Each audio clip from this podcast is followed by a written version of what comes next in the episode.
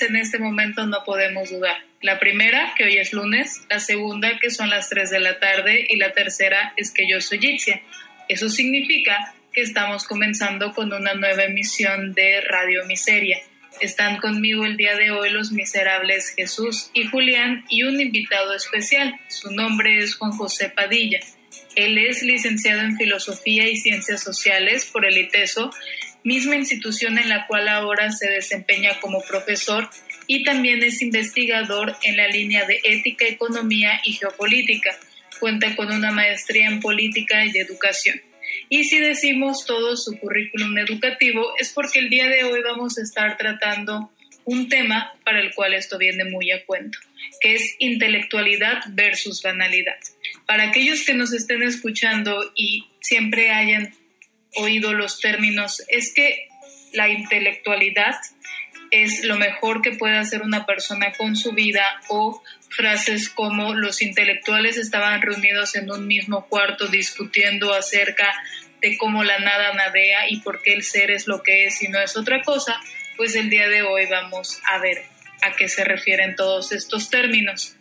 La palabra intelectual hace referencia a aquellas personas que han dedicado su vida entera al estudio de algún tema en específico, ya sea en la rama científica, artística o cultural. Por el contrario, el término banal hace referencia a aquello que resulta vulgar, de poca importancia, aquello que es insustancial, que es intrascendente. Como diríamos en términos prosaicos, estar pensando sobre la inmortalidad del cangrejo.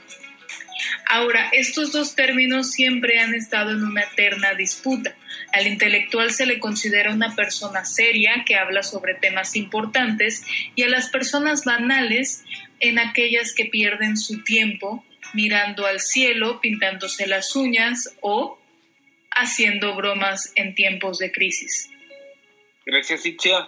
Precisamente estamos hoy tocando este tema que de alguna manera es un trasfondo que tiene la revista Miseria. Hay que recordarle al público que Radio Miseria tiene sus orígenes en una revista electrónica mensual que se llama Revista Miseria y que a pesar de que tiene un estilo, digamos, rebelde, suelto, siempre procura que en sus textos no caigan en esta línea de lo puramente intelectual ni resbalen en, en lo banal. Entonces, el ejercicio de la revista siempre es un ejercicio a dos aguas y siempre manteniendo el equilibrio de no ser una revista altamente académica ni tampoco ser banal, sino mantener el espíritu de la difusión cultural y uh, es desde ahí desde donde planteamos hoy un programa eh, cerca de estos dos términos. Para eso nos viene bien que nos acompañe Juan José, que también nos dice que pues, una de las clases que imparte tiene que ver con ética y precisamente creo que también en esta diferencia en el ejercicio manual de la intelectualidad y en el ejercicio de la intelectualidad también juega papel importante el, la ética, ¿no? Entonces, eh, Juan José, bienvenido. ¿Tú cómo ves esta diferencia entre intelectualidad y manualidad que actualmente con, pues en el contexto que, que vivimos de los medios de comunicación masiva, pareciera que de repente no se, no se diferencia una de otra. Vaya, claro. Bueno, hola Itzia, hola Jesús Julián. Vaya que sí. Hoy entonces estamos hablando de fake news y de hechos alternativos, por ejemplo el equipo político de Donald Trump, eh, saliendo hace dos años a, defender a este presidente, dijo, no, es que no les mintió, simplemente dio hechos alternativos, que son en sí hechos fantasiosos, hechos inventados, ¿no? Entonces, el que hoy podamos hablar de posverdad y fake news para, para justificar los dichos de un presidente que invita a tomar cloro para, para combatir el coronavirus, pues nos habla simplemente de esta beligerancia de la, de la información y de la intelectualidad y de los argumentos con que vivimos. Estoy de acuerdo, Julián.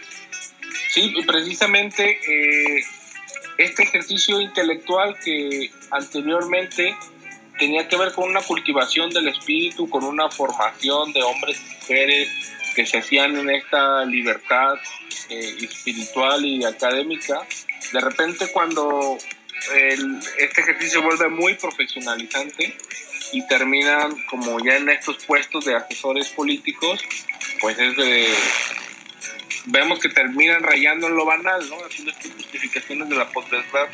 Y cuando vemos los currículums, de repente vemos gente muy preparada, gente que tiene un doctorado, que asistió a las mejores universidades, pero también pareciera que la banalidad siempre se arropa cuando de por medio hay un ejercicio pues monetario que termina justificando un montón de cosas.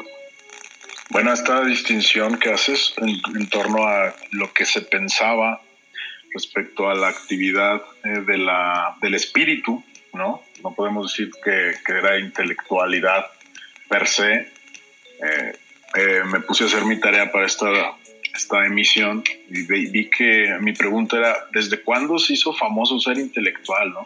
O sea, ¿de verdad a quién le gustaría esa miserable tarea de pensar tanto una cosa? Y me respondí, y me respondí con varios, varios pensadores que me decían, pues en el siglo XVIII, con los enciclopedistas franceses y con esta cultura de la, del cosmopolitismo y del el modernismo y del tener gran acervo cultural para poder eh, decir todo de todo, ¿no? Incluso este afán idealista que era eh, meter en un concepto y en un sistema conceptual todo el conocimiento del mundo pues desde ahí comenzamos a, observar cómo hay castas de gente interesada en, formarse como intelectuales, es decir, que a través de su, de su razonamiento abstracto, conceptual, pudieran eh, elucubrar y comprender todo lo que el hombre pudiera conocer. Y claro que es muy distinto a ese afán que mencionas, que podemos encontrar en un San Agustín, en un Platón, en otras corrientes sapienciales, ¿no? En todo el mundo, en donde realidad sabiduría y mente y sentimientos era una actividad nada disociada, una actividad íntegra en el que el ser humano conocía, pero a través de de su experiencia, a través de hacerse sabio, a través de la práctica, no solamente la acumulación de conocimientos o la abstracción de todos los conocimientos en un sistema intelectual. Entonces ahí yo quisiera hacer una distinción entre la actividad intelectual o la intelectualidad o el intelectual de hoy eh, dígase de aquel, como tú bien dices, que domina un campo del saber y puede discurrir en ese campo del saber por horas y horas y horas y hacer libros y dar conferencias, a, aquel sabio que utilizaba su capacidad y del intelecto y su capacidad sensible y su capacidad empírica para acercarse a la realidad desde otros ámbitos, no nada más desde la abstracción racional. Así es. Eh, para no, entrar todavía de lleno, más bien hacer seguir en esta misma distinción, Itzia nos tiene un comentario.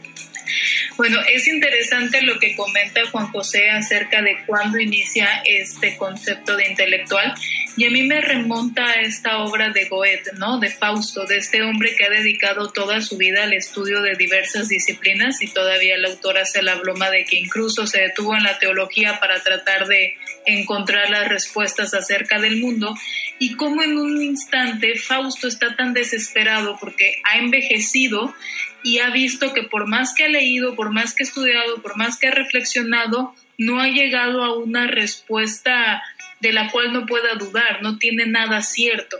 Y es tanto su pesar que, bueno, cuando el diablo se le presenta y le ofrece una alternativa distinta, regresarle la juventud y que ahora en lugar de entregarse al estudio, se entregue a los placeres carnales, por denominarlo de alguna forma, y a una vida hedonista, pues Fausto accede.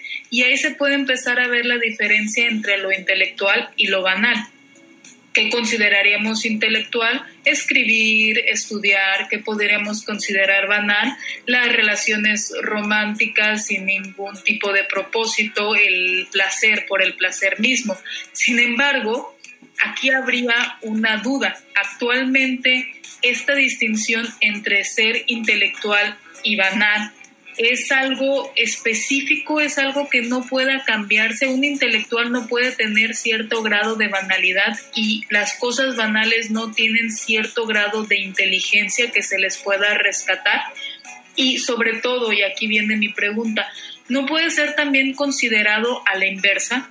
Yo me pongo a pensar en un científico que escuche una plática de intelectuales abocados a la filosofía acerca de esta frase de Heidegger de que el ser es lo que es, o sobre el mito de la caverna de Platón, donde los hombres antes de caer a la tierra van siendo gobernados por dos caballos, entonces ahí lo que tú alcances a ver son las ideas que vas a tener cuando nazcas. Un científico dedicado a la ahorita, por ejemplo, a curar el, a tratar de encontrar la cura del coronavirus, escucha a dos, a dos filósofos hablar sobre esto y va a decir, oye, ¿de qué tonterías estás hablando en este tiempo de crisis, ¿no? Bueno, regresamos para seguir hablando sobre intelectualidad y banalidad en unos instantes.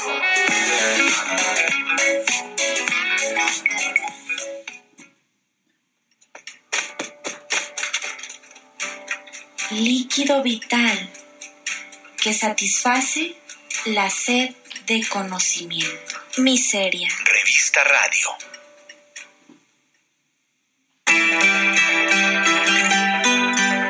Sistema Universitario de Radio, Televisión y Cinematografía.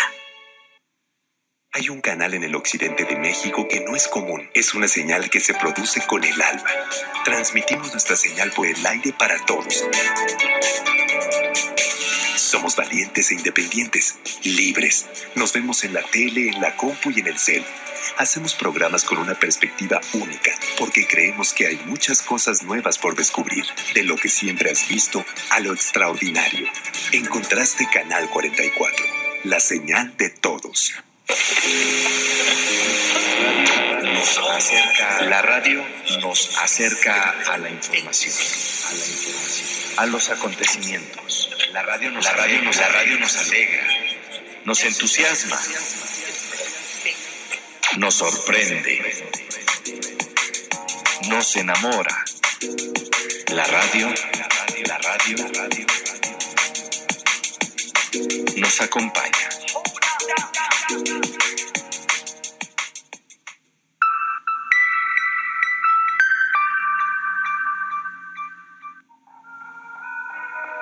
Escríbenos en las redes, en Facebook, Twitter e Instagram, en Radio UDG Ocotlán.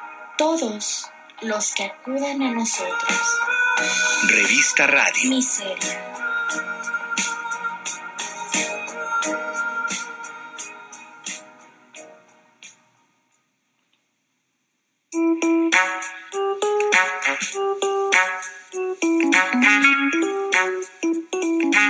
Estamos de regreso. Gracias por continuar con nosotros y si está compartiendo los alimentos a esta hora, pues le, le deseamos el mejor de los provechos y sobre todo que los acompañe con nuestra dosis de radio miserable. ¿no? Continuamos eh, en este bloque. Lo que queremos hablar una vez hecho como esta introducción y acotar de qué, de qué vamos a tratar y cuál es la discusión que tenemos de fondo. Juan José ya nos delineaba sobre esta parte de, de la formación del intelectual. Eh, nos hacía eh, esta diferencia que de repente existen estos ejercicios donde alguien se forma a sí mismo, se cultiva y la parte a lo que podemos llamar intelectual en estos tiempos, que ya es un saber más profesionalizante, más específico y eh, hasta pareciera que en el que la misma intelectualidad o en el mismo intelectualismo existen ciertas diferencias, aunque veo que, que de fondo siempre está como esto mismo que llamaban los, los alemanes, que es el Bildung, la formación, y eh, precisamente eh, quise ver eso, Juan José, ¿no? irlo, irlo más acotando. Ah, recordemos que lo que nos decías, el intelectual en el pasado era aquel enciclopedista que sabía de todo, ¿no? pero ahora eh, vemos las mismas carreras, los, los mismos trabajos, donde te piden que sepas de algo muy específico. No te piden que llegues y sepas acerca del todo, porque parecía que hoy pues, todo y nada es lo mismo, ¿no? O sea, tienes que ser como muy específico en algo y la intelectualidad en estos tiempos parece que se va formando en ese sentido.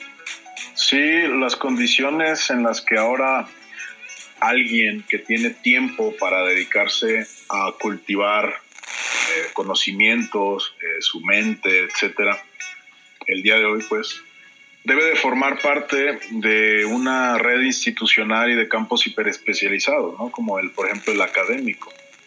Podríamos ver que ese campo académico es en donde esta gente con tiempo para pensar, pues discurre, eh, investiga, lee, discute, da conferencias y que a veces todo lo que lee, discute, escribe y, profiere en sus conferencias, pues se queda en un, en un grupo muy reducido de individuos a los que les interesa escuchar a tal, tal persona, ¿no? Pero el, el elemento esencial es el tiempo. En, esos, en esos enciclopedistas, en estos filósofos idealistas, en estos académicos del día de hoy, lo que ocurre es que pueden dedicarse a una actividad ociosa. Es decir, no están en la urgencia inmediata de, de hacer por su vida, de tener un salario, de luchar por su familia, de verse en una contingencia tan, tan, tan cruel o tan eh, mortífera, ¿no? En donde solamente para comer se vive y se vive para conseguir lo que se come, ¿no? Es decir, el intelectual en cualquier época de las tres que hemos hablado, pues requiere tiempo para qué? Para cultivar una actividad que es eminentemente ociosa, es decir, que es recreativa, ¿no? El ocio no lo vamos a ver como un tiempo perdido, sino como una actividad de recreación. En este caso es el cultivo del pensamiento, el cultivo de un acervo, el cultivo de un, ah, pensar o un hacer intelectual, ¿no? Hoy los intelectuales eh, pues pueden ser banales, ¿no? Y podrían parecer que no llegan a nada, a concretar nada, ¿no? Esta hiperespecialización de los campos académicos, que es precisamente en el que yo he trabajado, mm, notamos, y yo noto a veces, esta volatilidad, esta superficialidad, esta banalidad. Eh, pero también el otro, el otro lado que sería la, la, pertinencia del pensar. O sea, un pensador que se llama Antonio Gramsci define al, al intelectual orgánico que está arraigado a la experiencia, que está arraigado a los procesos sociales y que a través del pensar profundo y detenido y constante y continuo le puede dar eh, fondo a los movimientos sociales, les puede dar guía a los, a los eh, insurgentes, ¿no? Eh, y también está el otro lado, el intelectual banal que, que se pierde en sus propios pensamientos y discursos. Sí, precisamente pensaba hace rato que sobre todo en el en el siglo XX que al intelectual se le exige pues que tenga un rol social, ¿no? que tenga un rol político, que esté en los movimientos sociales, que se funda en la colectividad, que ayude a disipar ideas entonces tenemos ejemplos como los intelectuales franceses del, del 68 ahí ah, con el megáfono, también repartiendo volantes, trabajando con los obreros, o también aquí en México, que pues si alguien es intelectual, pues luego se le exige que tenga pues un compromiso social y que tenga también una delimitada su posición política. sobre todo lo veo en, quienes estudian, eh, deciden estudiar filosofía, digamos, en, he, visto algunas personas en, en la UNAM, por ejemplo, que luego es estudias en la UNAM, pues entonces eres de izquierda, apoyas al zapatismo y es como el starter pack del, del, intelectual, ¿no? Entonces, fíjate, fíjate que en, la, en las carreras y en las clases que doy, para enganchar un poco a los estudiantes en asuntos de filosofía, yo les digo, la filosofía no es nada abstracta, la filosofía no es, está volando ni está desapegada a los problemas sociales. Dice, le digo, el reto del maestro de que enseña ética, en mi caso, es darles a entender cómo podemos pensar críticamente lo que nos sucede, ¿no? Y de hecho les platico sobre estas, eh, estos estudiantes de la filosofía en UNAM. O sea, uno consulta las estadísticas de los estudiantes con más riesgo en este país y son los filósofos de la UNAM, porque son quienes más se involucran en movimientos sociales y más incómodos son a, a los diferentes gobiernos, ¿no? Entonces, eh, si queremos decir que la filosofía es banal, o que está desarraigada a los procesos sociales y la vida, pues ahí están las cifras, ¿no? Y ahí están los, los, los pensadores del UNAM, los estudiantes del UNAM, que son los que más riesgo tienen en México porque más se comprometen a las causas sociales. Y bueno, es interesante lo que comentas de que hay algunas personas que sí pueden considerar el estudio de la filosofía como una pérdida de tiempo, ¿no? Como algo completamente intrascendente y sin ningún propósito o sentido alguno real pero hay también quien piensa que la filosofía es un ejercicio intelectual bastante importante y bastante potente, ¿no? Entonces, al descubrir estas dos líneas de pensamiento, la persona que, que llegase a los extremos de pensar una cosa o la otra, al descubrir que hay otra posición, se puede sorprender. Yo lo pienso, por ejemplo, en el caso de, del Círculo Intelectual de México. Pongamos en contraparte a Octavio Paz con su obra El laberinto de la soledad, que intenta ser... Eh, él dice que no quiere representar lo que es México, pero es un ejercicio intelectual de análisis sobre la realidad mexicana, sobre cómo el mexicano entiende su personalidad y por qué el mexicano es como es. A lo largo de varios ensayos con interpretaciones del Día de Muertos, con interpretación de la Malinche, sobre la Revolución Mexicana, Octavio Paz trata de dislucidar este carácter que caracteriza a la población en general de este país. Y por el otro lado tenemos a un personaje que, que todo el mundo conocemos, que es el vago, que es el peladito Mario Moreno Cantinflas. Yo creo que si a muchas personas le dices, ¿Cuál de los dos para ti representa al intelectual que encarna México? La mayoría de la gente, incluyéndome a mí, se va a ir con Cantinflas.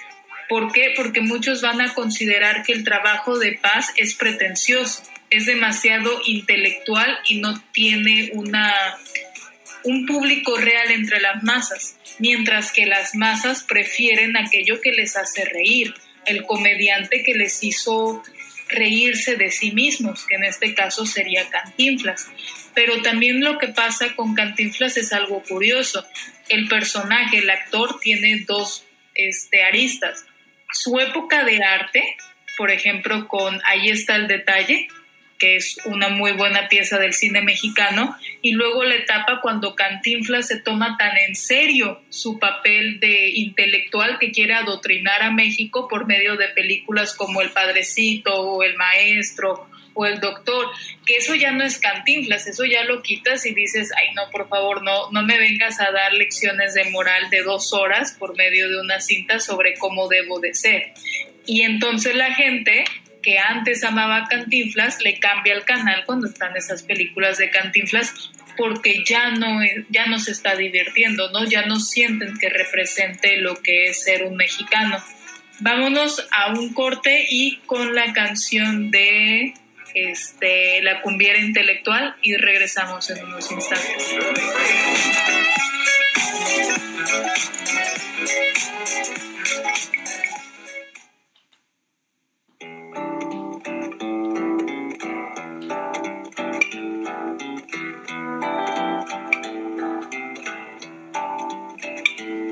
La conocí en una bailanta todo apretado.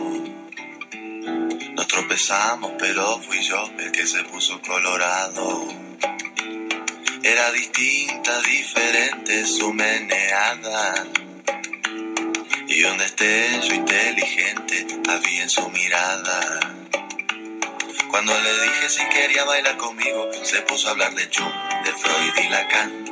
Mi Dios sin gracia le causaba mucha gracia. Me dijo al girar, la cumbiera intelectual. Me dijo al girar. Ah. Jung, Freud, Simone de Beauvoir, Goethe, Beckett, Cosmos, Gershwin, Kurt, Weill, Guggenheim. Estudiaba una carrera poco conocida. Algo que ver con letra y filosofía.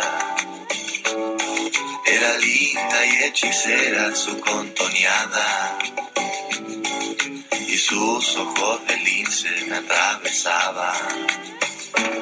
Cuando intenté arrimarle mi brazo, se puso a hablar de mí, de Lenin y Picasso. Y si osaba intentar robarle un beso, se ponía a leer de Neruda unos versos. Me hizo mucho mal, la cumbiera intelectual no la puedo olvidar. Esa cumbiera intelectual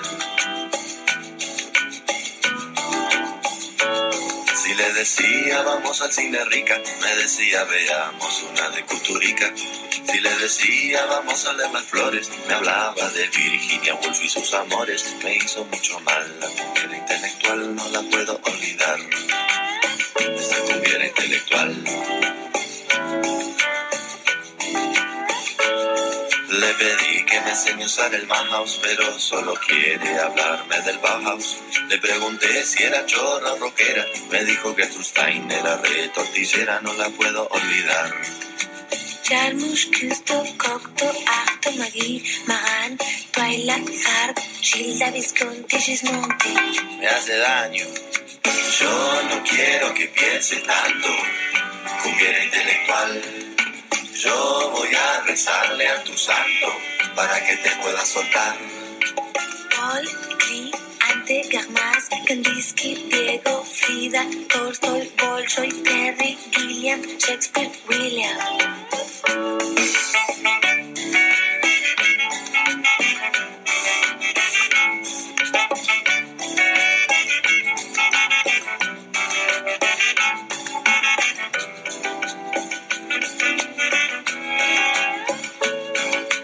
Sobre un tal y de un Thomas Mann. Y todo sobre el existencialismo alemán. Y ella me sigue dando cátedra todo el día. Aunque por suerte de vez en cuando su cuerpo respira. Su cuerpo respira. Su cuerpo respira. Quiero que piense tanto, cumbia intelectual. Yo voy a rezarle a tu santo para que sea más normal. Yo no quiero que piense tanto.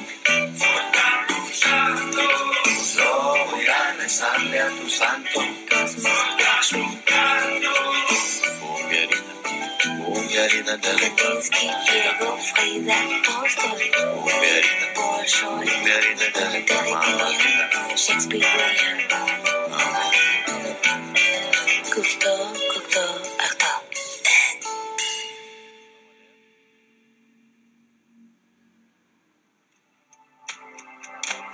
Son las preguntas, más que las respuestas, las que se deslizan por el surco del tiempo. Emilio Yedo.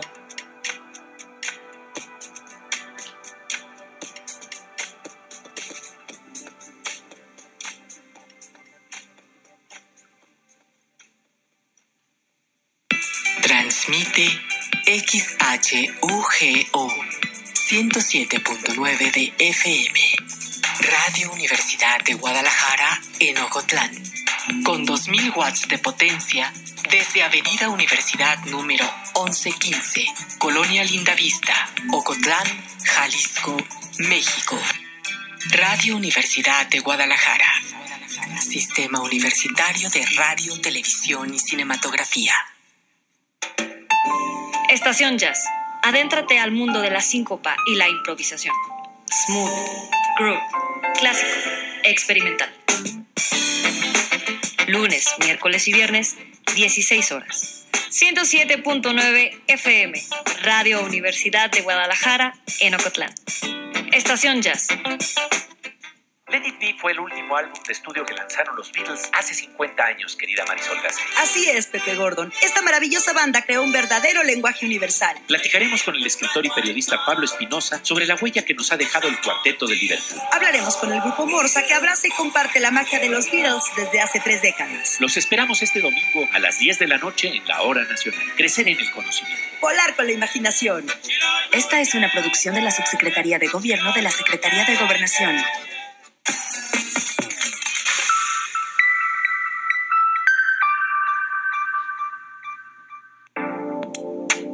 Este programa es clasificación B15, adecuado para adolescentes con la guía de un adulto. La descripción de escenas sexuales podría ser implícita y contener expresiones procaces. Escríbenos en las redes, en Facebook, Twitter e Instagram, en Radio UDG Ocotlán. Todos los que acudan a nosotros. Revista Radio. Miseria.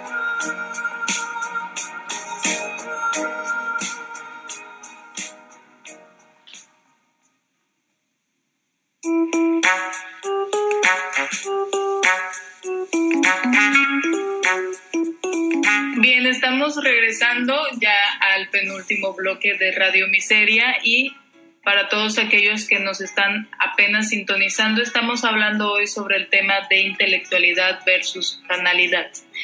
Lo intelectual es aquello que se considera serio, que se considera profundo, una, una dedicación minuciosa hacia el estudio, ya sea científico, artístico o cultural. Y lo banal es aquello que se considera vulgar, de poca importancia, aquello que es desdeñable, a lo que de dedicarle el tiempo las personas consideran que es únicamente una pérdida, ¿no? E incluso una evasión de la realidad. Y esto no es algo nuevo. En la antigua Grecia ya lo veíamos. Los filósofos se consideraban a sí mismos mejores que los sofistas, porque los filósofos pensaban que ellos eran amantes de la sabiduría, es decir, que eran los que buscaban saber, mas no se jactaban de poseer el conocimiento, cosa que sí hacían los sofistas, que se consideraban y se llamaban a sí mismos sabios. A partir de ese momento en la historia que estamos hablando hace miles de años, empieza esta distinción acerca de lo que se considera profundo y aquello que se considera completamente intrascendente pero también nos surge en este programa la duda de si aquello que es profundo no puede combinarse e ir ligado con aquello que se considera de poca importancia.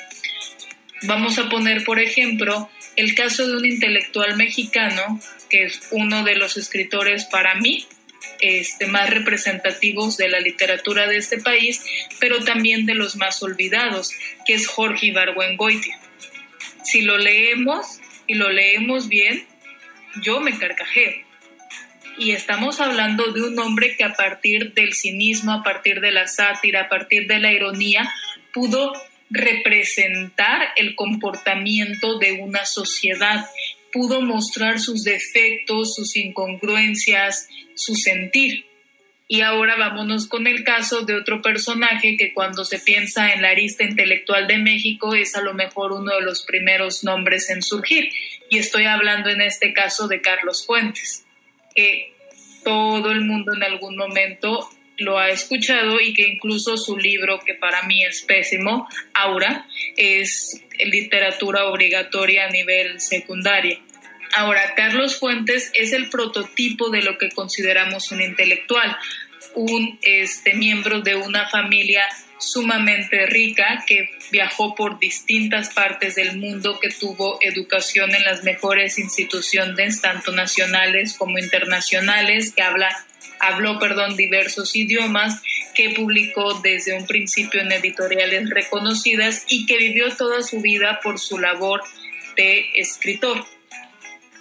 Jorge Ibargüengoitia contra Carlos Fuentes. ¿No hay en Ibargüengoitia también un estímulo intelectual profundo, así como no hay a veces en las obras de Carlos Fuentes un algo intrascendente que pasa y pretende ser más profundo de lo que verdaderamente es? No sé, dejo la pregunta, ¿no? Para nuestros escuchas. Yo pienso que el, el, asunto que tratamos en el bloque pasado y esto que introduces con la referencia a estos dos autores es que el, el trabajo del intelectual sano, el intelectual que sí representa este ímpetu por dar ideas que otros no, no tienen porque están en esta premura de la vida cotidiana, de esta urgencia por, por, por sobrevivir, o están en otros ámbitos de, de la empresa o de la política y que tampoco tienen tiempo para sentarse y reflexionar profundamente. Entonces esa causa social, esa causa de dar cimientos sólidos a, a una época, a, a las investigaciones de, que se requieren para, para, llevar a cabo diferentes proyectos necesarios, ¿no?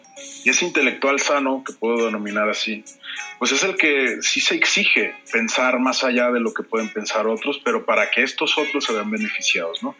Y había un maestro que se llamaba Jorge Manzano que nos enseñaba a pensar no solamente en contradicciones, sino en, en en múltiples eh, dialécticas. Por ejemplo, si hablamos de intelectualidad contra banalidad, también deberíamos hablar de la banalidad buena contra la banalidad mala y la banalidad buena contra la intelectualidad buena y la banalidad buena contra la intelectualidad mala y la intelectualidad mala contra la intelectualidad buena, ¿no?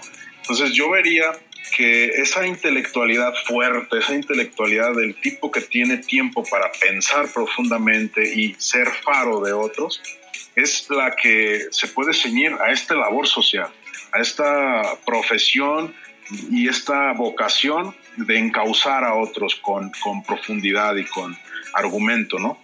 Sin embargo, podemos hablar de la intelectualidad mala del otro lado, que sería solamente hablar de la intelectualidad como forma de enunciación aquello que parece alto, refinado, entonces va a ser considerado como culto y como que sabe que está diciendo lo que dice, ¿no? O que tiene un pensamiento profundo de fondo.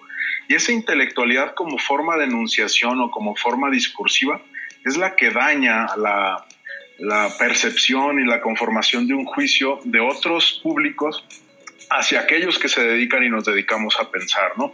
¿Por qué? Porque solamente trata de formas, ya no hay fondo, ¿no? La forma de enunciar que parece intelectual, entonces es la que se va a hacer reconocida en otros ámbitos por esta decadencia también de la, del pensar responsable y profundo como algo más elevado, ¿no? Y entonces hay gente que sí se dedica a hacerse maestros de la enunciar refinado, pero no del pensar profundo, ¿no? Y en el otro lado, la banalidad buena y la banalidad mala, pues se confrontan en esta, precisamente en este argumento de la que una adolece y de la que otra hace juego a través de la ironía, a través del cinismo, etc. Eh, Cantinflas e Ibarbengoitia serían aquella banalidad buena en el sentido en que sus críticas y su visión tienen un argumento sólido de fondo, pero está enunciado de una manera asequible, y mucho más afable para aquellos que quieran entenderlo, ¿no? Y no se van a ir por las nubes ni se van a refinar demasiado como para decir lo mismo, que sí tiene argumento, ¿no? Entonces, a veces puede haber una idea profunda enunciada con tanta banalidad que pareciera que es un juego, pero que tiene una fuerza y una potencia impresionante. Y a veces puede haber una intelectualidad refinada que por tanta refinación en las formas no tiene sustancia, ¿no? Y esa es la contradicción que podríamos ver. Sí, de, acuerdo con eso, hasta pienso en el domingo Charles Bukowski cumplió 100 años, ¿no? Entonces él mismo decía, la diferencia entre un vagabundo y yo es que pues yo tenía credencial de biblioteca, ¿no? Es la única diferencia. Entonces, jugar con estas banalidades para al final ir introduciendo una especie de reflexión de la existencia misma y eh, ejemplificarla con una borrachera, ¿no? Entonces, al final es también esta parte de que la banalidad de repente se convierte en un recurso para ayudar a otros a digerir ideas. Y por otro lado, en la banalidad mala, pues este, pienso en todo esto del esnovismo, que, es alguien que habla como eh, alguien educado y trata de asemejarse a eso, y que ahora se puso mucho de moda con los llamados ¿no? Entonces, con todas estas partes de redes sociales, un montón de gente haciendo bloqueros, eh, otros haciendo, eh, mandando tweets, y esta banalidad mala surgida de estas modas de posturas intelectuales, pues ahora terminan haciendo censura de todo. Un ejemplo, mete a Twitter, habla de algún tema sensible y te lincha, ¿no? Pues tienes hordas de gente ahí linchándote, critica al presidente y tienes hordas de gente ahí, hasta el mismo presidente ha hecho como que estas diferencias entre los intelectuales conservadores, que hasta les dijo quítense las máscaras, y intelectualoides, ¿no? Entonces, eh, parece que estamos también en un momento en, el, en la discusión política donde se tratan de hacer esas diferencias, pero parece que para el régimen la banalidad intelectual es aquella que va contra, contra el régimen político. Creo que también en lo que comenta Juan José acerca de esta intelectualidad y esta banalidad buena, este tener un sustento de fondo que legitime aquello que estás diciendo, tiene que ver y está profundamente relacionado con la capacidad del intelectual o del artista en términos generales por lograr ver la realidad, por lograr dar una cuenta acerca de la existencia humana, sobre cómo son las cosas. Y esto le permite describirlas, porque si no sabes cómo es algo, no puedes enunciar ese algo. Yo veo, por ejemplo, aquí en los dos ejemplos que, nombramos de Ibargüengoitia y de Cantinflas, son hombres cuya vida nunca han tenido este, los mismos lineamientos que hoy se podrían considerar intelectuales. Son dos hombres que pasaron hambres, que tuvieron diversos trabajos, desde ser este, boleros, carpinteros, encuadernadores, que dejaron la escuela por falta de recursos y eso les ha permitido acceder a un campo de la realidad distinto, por ejemplo, y no por ello mejor, sino únicamente distinto al de Carlos Fuentes, porque uno lee La región más transparente y es un ensayo acerca de cómo Fuentes cree que es la vida de una familia de clase baja, pero se ve que, que está escrito por alguien que nunca ha pasado realmente hambre, que no sabe lo que es tener solamente dos pesos en el bolsillo, ¿no? Vámonos ya para entrar al último bloque y casi casi despedirnos.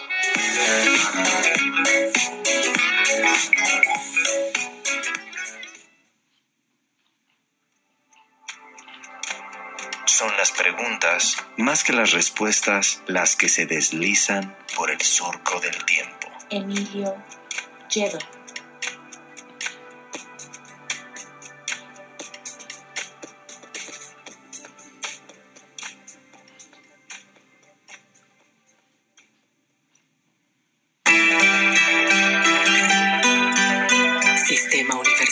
De Radio, Televisión y Cinematografía. Un estornudo puede viajar a 150 kilómetros por hora y llegar hasta los 7 metros. Por los amigos, por regresar a clases y por ti, usa bien el cubrebocas. Tapa nariz y boca completamente. Por todos, úsalo bien. CIRT, Radio y Televisión Mexicanas. Consejo de la Comunicación, voz de las empresas. De hecho y de derecho. 18 años llevando a tus oídos la ciencia jurídica con la conducción de la doctora Alma Jessica Velázquez. Martes, 10 de la mañana. 107.9 FM, Radio Universidad de Guadalajara, en Ocotlán. De hecho y de derecho. 107.9 FM.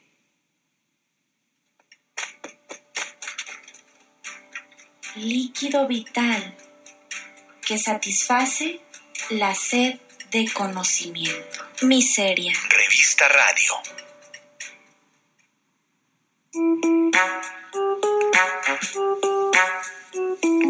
Estamos dando inicio al último segmento de este programa y solamente resta recapitular un poco de la información que hemos visto. Este conflicto, este tema de la intelectualidad versus la banalidad, creo que va a ser un tema y va a ser una discusión que se puede llevar a cualquier arista. Si le preguntamos a aquellos que son asiduos a la lectura, te van a decir que un intelectual lea a Borges y a Thomas Mann y que un lector banal lea a Deepak Chopra y a Paulo Coelho, por ejemplo. Un científico te va a decir que un verdadero intelectual es aquel que sigue un procedimiento y que no da nunca nada por establecido porque la ciencia consta interrogarse todo. Un científico que califique de banal a sus compañeros van a decir que son aquellas personas que creen que han descubierto el hilo negro de la vida. Por lo tanto, este conflicto entre qué es profundo, qué es efímero, qué es importante, qué es intrascendente, qué es serio y qué es superfluo, va a regir siempre toda la arista de nuestra vida. Aquí cabría preguntarse, como lo hemos estado haciendo, si estos dos campos, lo intelectual y lo banal, no pueden relacionarse, si un intelectual no puede disfrutar de cosas banales. Yo, por ejemplo, y no es que me considere intelectual, sino más bien que sería del campo banal, puedo divertirme leyendo los prolegómenos a toda metafísica futura que quiera considerarse ciencia, por los comentarios despectivos que hace Kant a sus retractores, puedo divertirme leyendo las discusiones sociológicas de Levi Strauss versus Malinowski, pero también puedo divertirme con la película de Donde están las rubias. Bueno, eso es porque tú eres una gran intelectual banal, y así deberíamos ser todos. Yo quiero terminar diciendo que el, el intelectual de hoy y de ayer, entonces es el que ha tenido tiempo y tiene tiempo para reflexionar. Y si su reflexión lo lleva a argumentos eh, sólidos que le puedan dar comprensión de la realidad a sí mismo y a otros, entonces su intelectualidad vale, ¿no?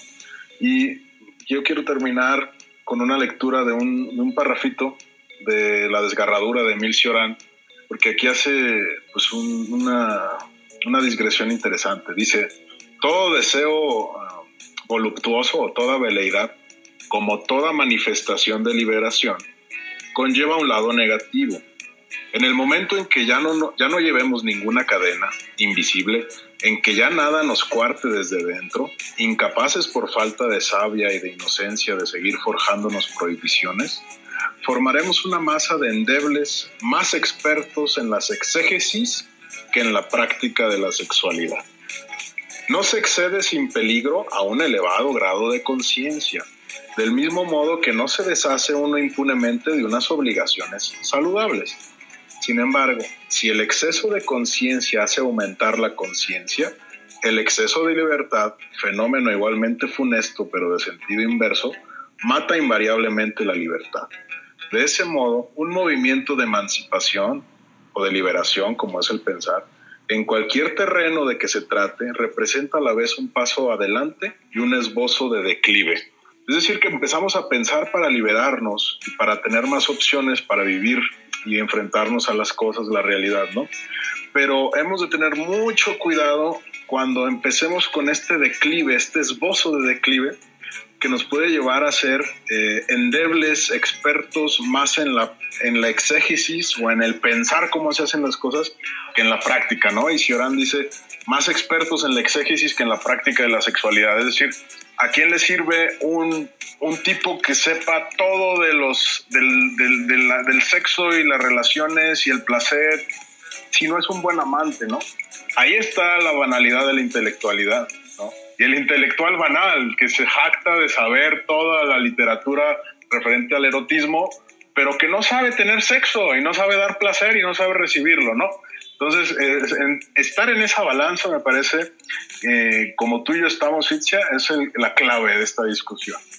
Bien, aquí hay algo, radio escuchas, interesante, que normalmente en miseria y en radio miseria de repente nos gusta contraponer varias cosas. Sin embargo, le agradecemos a Juan José que vino a darnos un chispazo, a hacernos una tercera vía, sobre todo para estas posiciones que a veces tenemos en nuestra vida cotidiana entre blanco y negro. Pues acá lo que Juan José nos acaba de decir es que en cualquiera de los dos términos podemos hacer una conjunción y al final encontrar que dentro de lo intelectual hay algo banal, así como dentro de lo banal hay algo intelectual y entonces al final pues la labor que tenemos todos, como bien lo dice también con el ejemplo de Cioran, pues es este ejercicio liberador que me permite pues discernir qué es lo que hay en una cosa y que está contenida en la otra y donde al final pues hasta lo, lo que hemos entendido es que ninguna cosa es tan sólida como para no tener dentro de sí algo de la otra, ¿no? Entonces, eh, muy buen aporte, Juan José, que es, un aporte que a todos nos sirve en la vida, no hay que tener eh, las posiciones contrapuestas, no significa que algún día no encontremos su reconciliación. Entonces, interesante y te las dejamos ahí ah, como, como dato de aprendizaje a nuestros radioescuchas.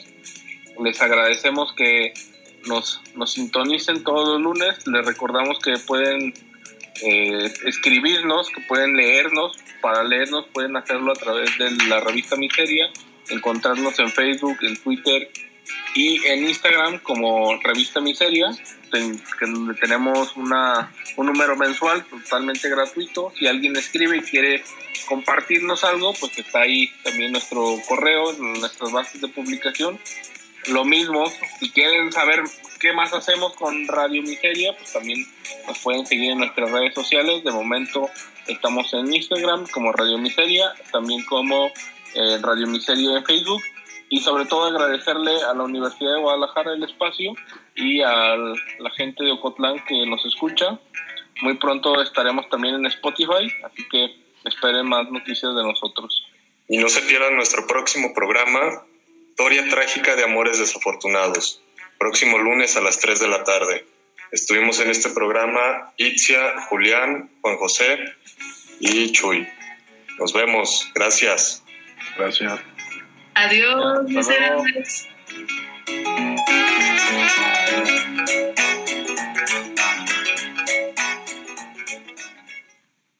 Revista Miseria.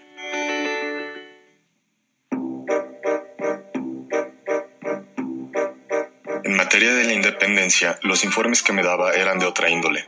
Sabía los nombres de la familia de seis o siete generaciones. Me decía, tú te llamas Jorge Ibargüengoitia, Antillón, Cumming, Castañeda. Aquí seguía una lista de nombres que he olvidado excepto los tres últimos, que eran Aldama, Crespo y Picacho. Aldama, el héroe de la independencia, cuya cabeza estuvo colgada de uno de los ganchos de la lóndiga, era mi abuelo en cuarto grado. Es decir, yo soy su chosno, yo soy su chosno, yo soy su chosno. Basándose en una de esas series de estampas con retratos de hombres célebres. Le decía, Morelos es el del pañuelo amarrado en la cabeza, Zaragoza el de los anteojitos, Colón es este, que se parece a tu tía Carmela, y Turbide el de las patillas y el cuello hasta las orejas. El cura Hidalgo es este viejito calvo. Francamente, mi primera clase de historia fue mucho más interesante. Mi madre me llevó a la lóndiga de Granaditas y me dijo, de esos ganchos que ves allí colgaron las cabezas de los insurgentes. Me impresionó tanto la noticia que me quedé convencido de haber visto no solo los ganchos, sino también las cabezas, al grado de que, años después que regresé a Guanajuato, me quedé asombrado de no encontrarlas. Mi abuela también me daba clases de historia a su manera. Claro que su fuerte era la revolución. Ojo parado, el hermano de Madero se hincaba y les pedía, no me maten, no me maten, no me maten. De nada le sirvió al pobre, de todas maneras lo mataron. El otro día oí a una madre explicarle a su hijo de siete años los rasgos fundamentales de la historia de México. Durante muchos años viví orgulloso, sintiendo que por mis venas corría sangre de héroes. Hasta después me enteré de que Aldama no fue el único de la familia que intervino en la toma de Granaditas. En el interior de la lóndiga estaba el penúltimo gachupín de la familia, don Pedro Ibargüengoitia, quien murió en esa ocasión, allí mismo y por la razón antes expuesta. Cuenta la leyenda que, en el pánico que había entre los españoles de Guanajuato, al saber que se acercaban los insurgentes, don Pedro decidió irse a la lóndiga y encargó a su mujer, que era mexicana, a un amigo suyo, el señor Ajuría. Tomada la plaza, incendiada la lóndiga y muerto don Pedro, los otros dos se casaron y formaron una familia que resultó tan ilustre como la mía. Pero ahora regresemos a la señora que está explicándole a su hijo que Morelos es el que tiene el pañuelo amarrado en la cabeza, etc. Lo que quiero decir al poner como ejemplo el de esta señora es que con el culto a los héroes, lo único que se ha logrado es volverlos aburridísimos. Tanto se les ha depurado y se han suprimido con tanto cuidado sus torpezas, sus titubeos y sus debilidades, que lo único que les queda es el pañuelo que llevan amarrado en la cabeza, la calva o alguna frase célebre como la de vamos a matar gachupines o si tuviéramos parque no estarían ustedes aquí, etc. En este sentido, Hidalgo es de los que salen más perjudicados, hasta físicamente. Es de los pocos casos conocidos de personas que han seguido envejeciendo después de muertas. Fue fusilado a los 58 años, pero no ha faltado quien, arrastrado por la elocuencia, diga, quisiera besar los cabellos plateados de este anciano venerable.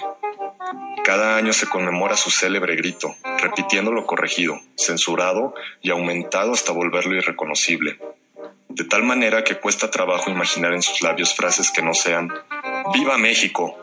¡Viva Fernando VII! ¡Vamos a matar gachupines! O, peor todavía, ¡Viva México! ¡Viva la independencia! ¡Vivan nuestros héroes! Los libros de texto nos pintan un cuadro soporífico, un anciano sembrando moras, cultivando gusanos de seda, robando uvas, agrias probablemente, defendiendo a los indios de los abusos de los hacendados con frases tales como, en nombre de Dios, deteneos, tened piedad de estos pobres indios.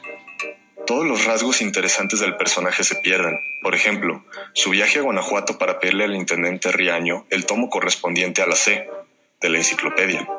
Podemos imaginarlos abriendo este libraco en la anotación que dice cañones, su fabricación. También podemos imaginarlo durante el sitio de Granaditas, llamando a un minero. A ver, muchacho, ¿cómo te llamas? Me dicen el Pípila, señor. Pues bien, Pípila, mira, toma esta piedra, póntela en la cabeza, coge esta tea, vete a esa puerta y préndele fuego. Es un personaje más interesante, ¿verdad? Sobre todo si tenemos en cuenta que el otro le obedeció. Sangre de héroes, el grito irreconocible, en Instrucciones para vivir en México de Jorge Ibargüengoitia.